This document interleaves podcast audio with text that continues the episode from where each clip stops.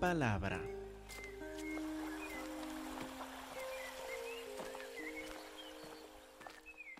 Hermanos, por favor, abren sus Biblias a 1 de Juan, capítulo 5. Y ahora, en versículo 11 y en versículo 12, el apóstol Juan quiere resumir estos testimonios. Quiere concentrarlos, quiere decir, mire, tenemos tantos testimonios de la sangre, del agua, del Espíritu y del Padre. Ahora queremos reducirlo en lo más esencial. ¿Qué es este testimonio? Leemos en 1 de Juan 5:11 y este es el testimonio que Dios nos ha dado vida eterna y esta vida está en su Hijo. Ahora, explicarlo un poco. Vamos a concentrar, concentrar primero en la vida eterna, que Dios nos ha dado vida eterna. ¿Qué significa vida eterna? Podemos, los que hablamos español o en inglés, escuchar vida eterna y pensar en una vida que no termina. Y esto es correcto. Pero no queremos olvidarnos de la clase de vida que es la vida eterna.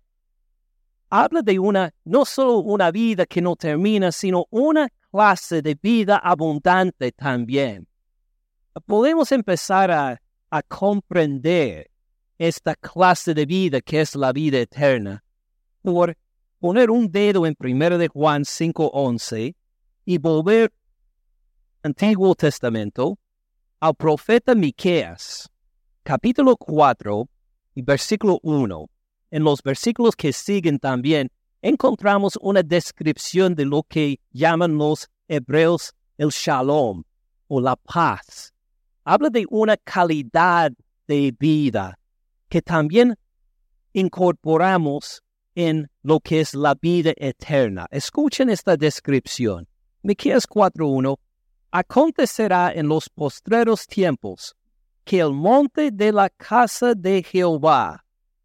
Ahora, el monte de la casa de Jehová, el monte del templo, ¿cómo se llaman este monte? Los que han estudiado el Antiguo Testamento. No es el monte Sinaí, no es el monte Oreb. ¿Cómo se llama este monte donde establecieron el templo? Sión, correcto, es el monte Sión. Ahí edificaron el templo. Esto fue el centro geográfico de la adoración de los judíos a Jehová Dios.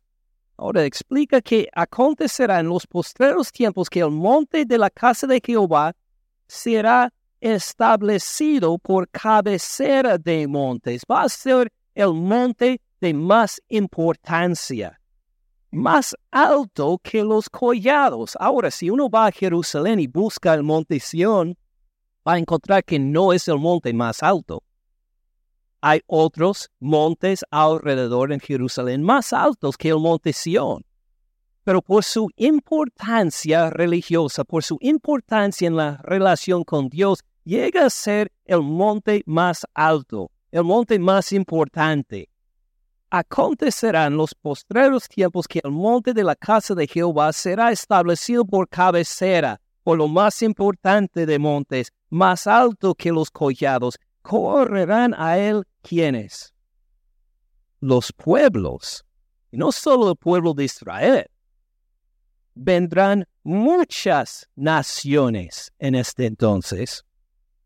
Dirán, vengan, subamos al monte de Jehová, a la casa del Dios de Jacob, y nos enseñará sus caminos, andaremos por sus veredas, porque de Sión, ahí está el nombre del monte, saldrá la ley, de Jerusalén la palabra de Jehová. Entonces todas las naciones, no solo los israelitas, van a someterse a Jehová Dios. Y por esto el monte Sión será la cabecera entre los montes, porque ahí está la presencia de Jehová Dios y está tan fuerte, tan poderoso que hasta todas las naciones se someten en obediencia se ponen sumisos bajo Jehová Dios. Versículo 3. Y él juzgará entre muchos pueblos, corregirá a naciones poderosas hasta muy lejos.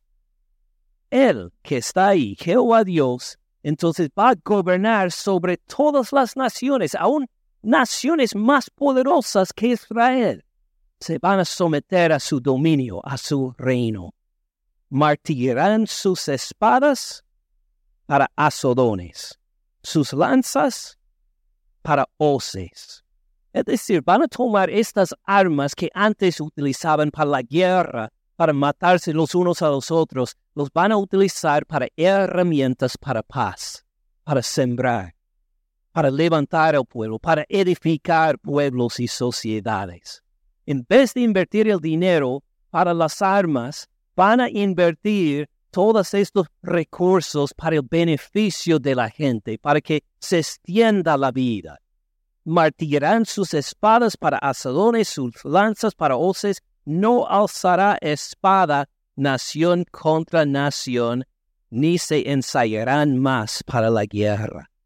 No van a tener que estudiar más las cosas de la guerra. No van a haber armas para utilizar los unos contra los otros. Habrá una paz que borra toda enemistad, todo pleito aún entre las naciones. Ven la calidad de vida que es. Una paz de todos en sumisión a Jehová Dios, obedientes a Él. Y luego versículo 4, se sentará cada uno debajo de su vid, debajo de su higuera. Las vides producen uvas las higueras, higos.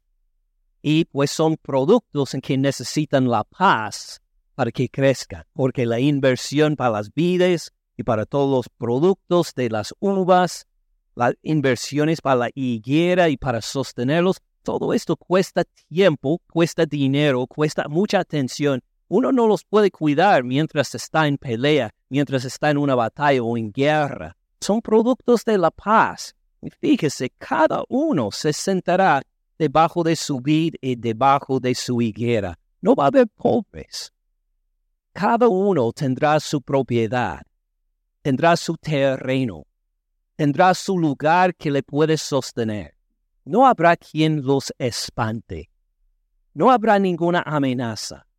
Nadie va, nadie va a tener el temor o la ansiedad, pues me van a quitar mi terreno me van a quitar mis ingresos, me van a quitar la forma que tengo para sostener a mi familia. No van a ir de una parte a otra con temor de que alguien lo pare y saque lo suyo, lo separe de sus familiares. No va a haber ese temor en este entonces, porque la boca de Jehová de los ejércitos lo ha hablado. Jehová mismo va a tener todo en orden bajo control para la paz y para una seguridad económica y una seguridad interpersonal para que nadie se siente con las ganas de robar a otro o de engañar a otro, sino que cada uno estará seguro en lo que tiene, seguro para relacionarse con Dios en paz para relacionarse los unos a los otros en paz. Tiene sentido. Cuando hablamos de la vida eterna, estamos hablando no solo de una vida que no termina, sino de una calidad de vida como el shalom descrito acá. Una vida abundante, una vida de seguridad, una vida de paz, una vida de comunión entre nosotros y sobre todo una vida de comunión con Dios. Por eso, volviendo al Nuevo Testamento, podemos ver cómo se, se enlaza esta idea con Jesús. Miren el Evangelio de Juan, Juan 4:13, en su conversación con la samaritana eh, junto al pozo, encontramos estos dos versículos que declaró Jesús. Juan 4:13. Respondió Jesús y le dijo, cualquiera que bebe de esta agua, el agua del pozo, volverá a tener sed. Mas el que bebe del agua que yo le daré, no tendrá sed jamás, sino que el agua que yo le daré será en él una fuente de agua que salte para vida eterna. Fíjense cómo esta vida eterna ya no está localizado en un monte en Jerusalén, sino en dónde? En uno mismo. Y salta para vida eterna. Como una fuente, ya no habla de un pozo, sino de una fuente de agua viva que da vida abundante y quien nos da el Señor Cristo Jesús. Precisamente. Miren también capítulo 5, capítulo 5, versículo 28. No solo habla del tiempo presente, sino del futuro también, como ustedes vieron en la hora de la escuela dominical. Juan 5, 28. No se maravillen de esto, porque vendrá la hora cuando todos los que están en los sepulcros, ¿quiénes están en los sepulcros? Los muertos, sí, que todos los muertos oirán. ¿Los muertos pueden oír? Eh, normalmente no. Puede hablar a un muerto todo el día si quiere, pues no le va a responder. No pueden escuchar nada. Pero fíjense, los que están en todos los que están en los sepulcros oirán su voz. Van a tener vida, van, van a pasar todos de muerte a vida. Y los que hicieron lo bueno, versículo 29, saldrán a resurrección de vida.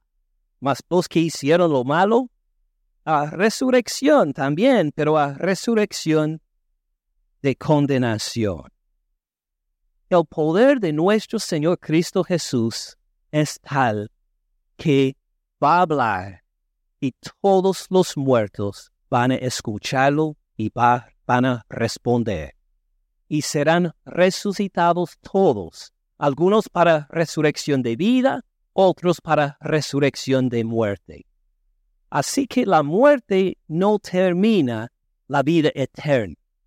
Hablamos de la vida eterna entonces como una vida que continúa para siempre, pero una calidad de vida, de una vida abundante, de una vida de paz con Dios, paz entre nosotros, y será por el Señor Cristo Jesús y esta vida no se va a borrar por la muerte, sino que todos los muertos serán resucitados o para resurrección de vida o para resurrección de condenación. ¿Me siguen hasta el momento? Si esto entendemos entonces acerca de la vida eterna, podemos entender mejor 1 de Juan 5:11. Vuelvan al versículo con que empezamos, por favor. Este es el testimonio, el testimonio de la sangre, del agua, del Espíritu, del Padre, reducido en una frase. Este es el testimonio que Dios nos ha dado vida eterna. Y esta vida está en quién? En su Hijo. Este es el punto, este es el punto principal. Este es lo que Dios quiere que entendamos. Esta vida eterna, esta vida que nunca termina, esta vida de abundancia está en su Hijo. ¿Cómo sabemos que es tan importante? Pues lo repite tres veces en dos versículos. Otra vez, versículo 11, Dios nos ha dado vida eterna, la vida está en su Hijo. El que tiene quién? Al Hijo tiene vida, el que no tiene a quién. Al Hijo de Dios no tiene la vida. Este es el énfasis en Juan. Esta vida eterna está en Cristo Jesús. No fallen en esto. No, no dejen que lo más importante pase por encima. Esta vida está en el Hijo, en nuestro Señor Cristo Jesús. Entonces, cuando se trata de la vida eterna. Si alguien le pregunta en cuanto a la vida eterna, ¿qué esperanza tienes como cristiano? ¿Qué es esto de la vida eterna? ¿De quién tenemos que hablar? Del Hijo de Cristo Jesús. Empezamos por hablar del Hijo, terminamos por hablar del Hijo. En toda nuestra conversación sobre la vida eterna tenemos que hablar de quién? El Hijo, la vida está en el Hijo. vamos a ver un ejemplo de esto con un dedo otra vez en 1 de Juan 5. Juan 11, versículo 25. Le dijo Jesús, hablando a Marta, después de la muerte de su hermano Lázaro, le dijo Jesús, yo soy la resurrección y la vida. Acuérdense, él no dijo, yo tengo la resurrección y la vida, aunque esto sí es verdad. Fíjese qué verbo utilizó. Yo soy la resurrección de la vida. No, no hay vida ni resurrección fuera de él, podemos decir. Yo soy la resurrección y la vida. El que cree en mí, aunque esté muerto, vivirá. Y todo aquel que vive y cree en mí, no morirá eternamente. Luego le hace la pregunta, ¿crees esto? Le dijo Marta, sí, Señor.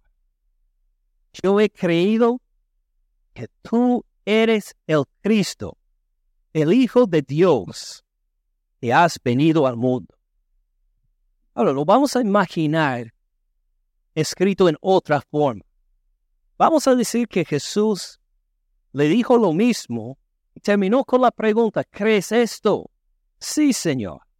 Tú sabes que, pues, siempre voy a la sinagoga cada semana. Sí, Señor. Tú sabes que he servido en la iglesia desde que fuera niña. Sí, Señor. No he matado a nadie, ni he hecho ninguna maldad a otras personas. Qué raro sería esta respuesta, ¿verdad? Ahora, ¿por qué sería raro? Porque tomaría estas frases acerca de Jesús, yo soy la resurrección y la vida. El que cree en mí no morirá eternamente. ¿Crees esto? Y quitaría la vista del Señor Cristo Jesús para hablar de sí mismo y de las razones por las cuales se siente que pueda justificarse delante de Dios. Esto sería perder toda la lección de Jesús, ¿verdad? ¿En quién está la vida? ¿Quién es la vida? El Señor Cristo Jesús.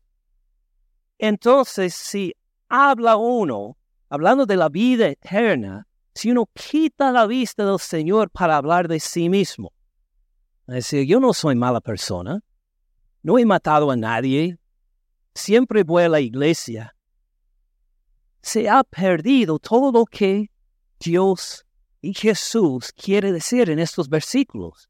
¿En quién está la vida? En Jesús. ¿Quién es la vida y la resurrección? Jesús. Y si nosotros al hablar de la vida eterna empezamos a hablar de nosotros, no hemos comprendido todavía la lección. ¿En quién está la vida? En Cristo Jesús al hablar entonces de la vida eterna, de considerar si tenemos vida eterna o no, no miramos hacia nuestras obras, nuestras, eh, nuestra consideración que somos aceptables a Dios, sino que miramos, pegamos la vista en nuestro Señor Cristo Jesús y en Él únicamente. Él murió en la cruz por nosotros ¿Nosotros podemos mejorar lo que Cristo Jesús hizo en la cruz por nosotros? ¿Nosotros podemos hacer mejor en nuestros esfuerzos y nuestra voluntad? ¿Podemos hacer mejor que su resurrección? Por favor. Cuando tratamos de la vida eterna, la vida eterna está en el Hijo.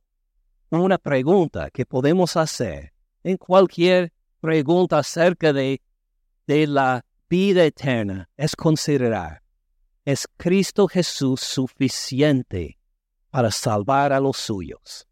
Él tiene la suficiente de fuerzas, de poder, de santidad para salvar a los suyos. Sí, en Él está la vida. Pues así nos cuenta 1 de Juan 5:11. Este es el testimonio. Dios nos ha dado vida eterna. Nos ha dado a nosotros vida eterna. Y esta vida está en su Hijo, que nunca jamás nos quitemos la vida del Hijo de Dios, de Cristo Jesús, cuando consideramos la vida eterna. Entonces seguimos al versículo 12. El que tiene al Hijo, ¿qué más tiene? Tiene la vida. El que no tiene al Hijo de Dios, no tiene la vida. Vamos a fijarnos en esta expresión. El que tiene al Hijo. ¿Qué significa tener al Hijo? Tener al Hijo, bueno, es muy semejante a tener fe en el Hijo. Sería otra forma de describirlo. Uno que se ha identificado, se ha unido al Señor Cristo Jesús por fe, que tiene una fe abundante, una fe que reposa en nuestro Señor Cristo Jesús. Incluye esto, la expresión uno que tiene al Hijo. También incluye otra idea muy importante que vimos en el primero de Juan, incluye la idea de que ha nacido de nuevo, que uno estaba muerto espiritualmente, muerto en sus delitos y pecados.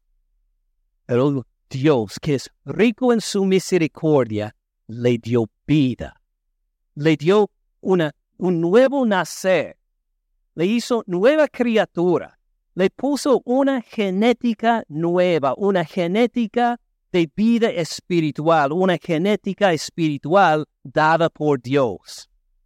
Esto se incluye también en la idea de tener al Hijo.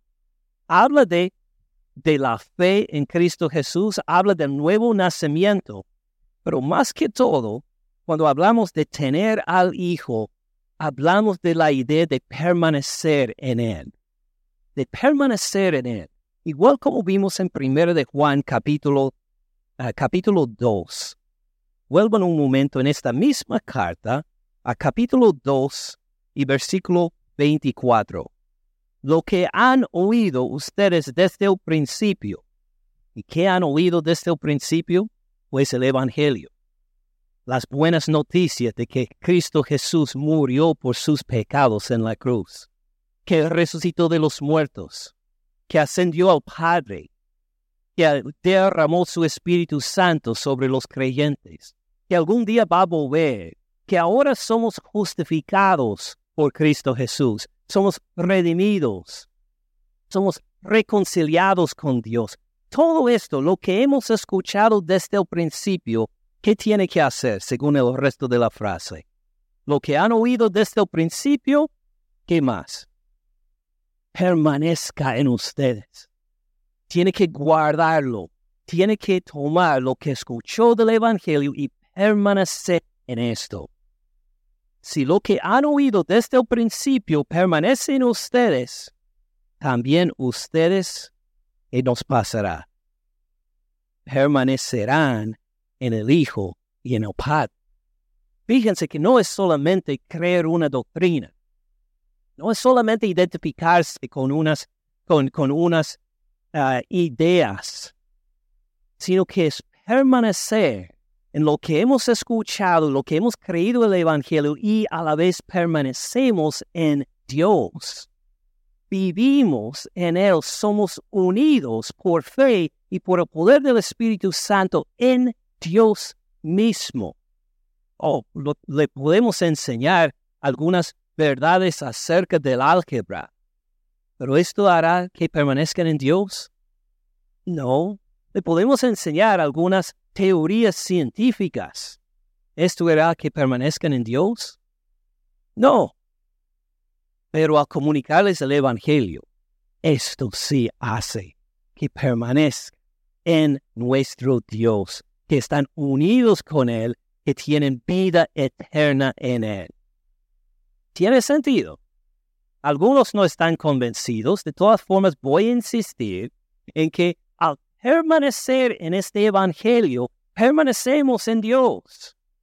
No buscamos otra revelación.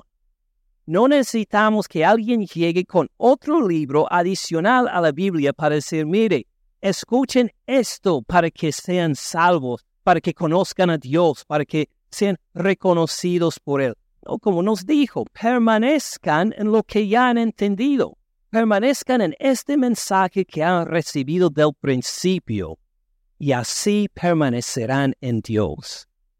Quiero que nos fijemos en otra faceta de esta relación, porque no solo es que nosotros permanecemos en Dios, sino que va en la otra dirección también. Dios permanece en nosotros también. Fíjense, por ejemplo, en el Evangelio de Juan otra vez. Juan 14, 23. Respondió Jesús y le dijo, El que me ama. ¿Cómo vamos a demostrar nuestro amor al Señor Cristo Jesús? Mi palabra guardará. Es decir, le vamos a obedecer. Hemos escuchado el Evangelio y produce en nosotros la obediencia a su palabra. El que me ama, mi palabra guardará y mi Padre lo amará. ¿Y qué más? Vendremos a Él, Jesús y el Padre, y haremos morada con Él.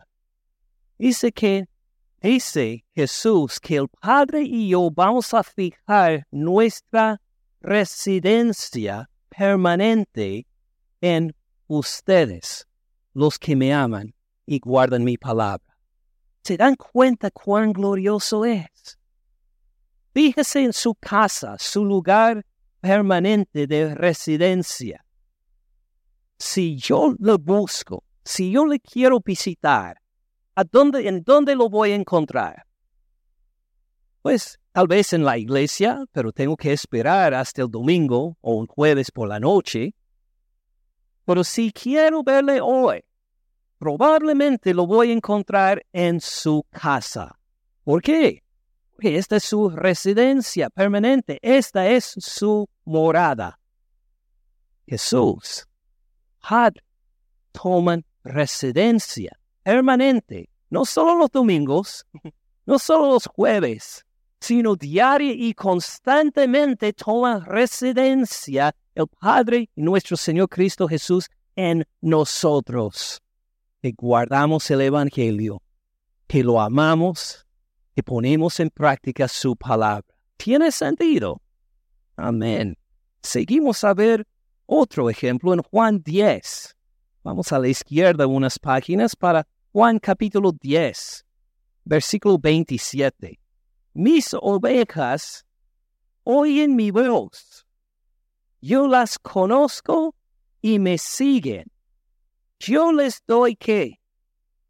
Vida eterna. Ahí está otra vez esta calidad de vida que no termina. Yo les doy vida eterna. No perecerán jamás, ni nadie les las arrebatará de mi mano.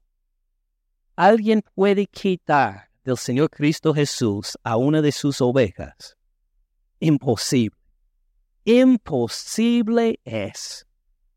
Mi Padre que me las dio es mayor que todos y nadie las puede arrebatar de la mano de mi Padre. Alguien puede quitar, aunque sea un creyente, una oveja del Señor Cristo Jesús. No, pues tiene que pelear no solo con Jesús, sino contra el Padre también. No se puede quitar ningún creyente del Señor Cristo Jesús. Entonces, la conexión con 1 de Juan 5:12, cuando habla de que Él tiene al Hijo, sí, habla de la fe, habla de haber nacido de nuevo, pero habla de permanecer en Él también. No solo permanecer en Él, sino encontrar que Dios ha, sido de uno, que Dios ha agarrado a uno también y nadie lo puede quitar de sus manos. O vamos entonces a 1 de Juan 5, 11 y 12. Este es el testimonio. Si va a entender algo sobre 1 de Juan capítulo 5, recuerden esto que Dios nos ha dado vida eterna. Y la vida eterna está en quién? En su Hijo. El que tiene al Hijo, el que permanece en Él, el que ha sido agarrado por el Señor Cristo Jesús y que permanece en su palabra, tiene la vida. Y el que no tiene al Hijo de Dios, el que no permanece en su palabra, el que nunca lo conoció, no tiene la vida. No hay otra opción. No va a aparecer otro Salvador. No va a llegar otro Evangelio. Puede amontonar todos los mediadores que quieran. No le pueden salvar. Puede identificarse con una iglesia, aún la iglesia nuestra, podemos poner las, imponerle las manos para orar por usted. Pero yo les puedo dar la vida eterna. No. ¿Una iglesia le puede dar la vida eterna? No. ¿Algún santo le puede dar la vida eterna? ¿Alguna virgen le puede dar la vida eterna? No. ¿Quién tiene la vida? El Señor Cristo Jesús, Él es el único que le puede dar la vida eterna. Y si no tiene al Hijo, si no permanece en Él, si no guarda el Evangelio, no tiene la vida. Por eso les pregunto a cada uno de nosotros acá, ¿usted tiene al Hijo? Si tiene al Hijo, tiene la vida si no tiene el Hijo, por favor, no juegue al ser cristiano. No hagan lo que hice yo en alguna parte en que me identifiqué como cristiano sin tener al Hijo. Por favor, clama al Señor Cristo Jesús. Mírele a Él, no a mí, no a ninguna otra persona acá, no a ninguna iglesia. Mírele al Señor Cristo Jesús, el que derramó su sangre por usted, el que resucitó de los muertos para darle a usted vida eterna. El que le ha prometido una vida abundante, eterna, una calidad de vida que siempre ha anhelado, pero que solo viene por medio de Él. Clámale, recíbele como su Señor y Salvador. Pide, por favor, Señor Jesús, perdóname mis pecados, confío únicamente en ti, como el que tiene vida como Él por quien tengo el perdón de pecados. Por favor, háganlo ahora. No esperen para pasar para frente para que alguien ore con usted. Ahí mismo donde está, de su propio corazón, el Señor Cristo Jesús. Mire, Él vive, está intercediendo ahora por usted en este mismo momento. Háblale. No tiene que tomar el micrófono para poder hablarle. No tiene que gritarle en los cielos. Él escucha hasta en su oración más privada de su corazón. Y pídele, perdóname Señor Cristo Jesús, te he menospreciado. He vivido mi vida por mí mismo todo este tiempo, pero veo que tú moriste en la cruz por mi pecado. Confío en ti.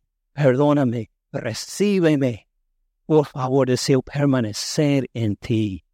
Vamos a tomar un tiempo para orar. Y le invito, si usted tiene al Hijo, dale gracias de todo corazón.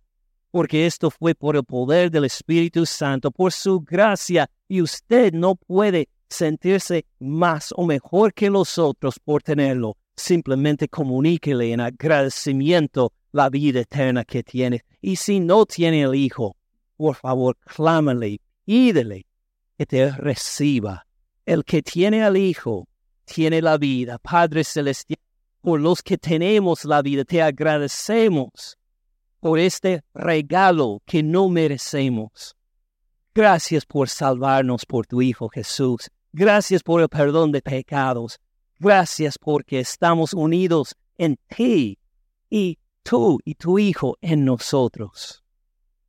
Padre Celestial también escucha el clamor de cualquier persona que no tiene el Hijo, que, que en este momento te clama, te pide ser recibido, no porque mañana va a ser mejor, no porque no ha matado a nadie, no por ninguna promesa, sino simplemente por tu Hijo, que murió en la cruz por él o por ella.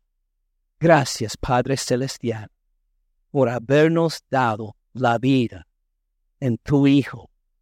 pedimos, Padre, que cada uno de nosotros salgamos de este edificio con poder decir, yo tengo el Hijo, por la gracia de Dios, tengo al Hijo. Gracias, Padre. Gracias por escuchar al pastor Ken en este mensaje. Para más recursos, visite caminandoensupalabra.org.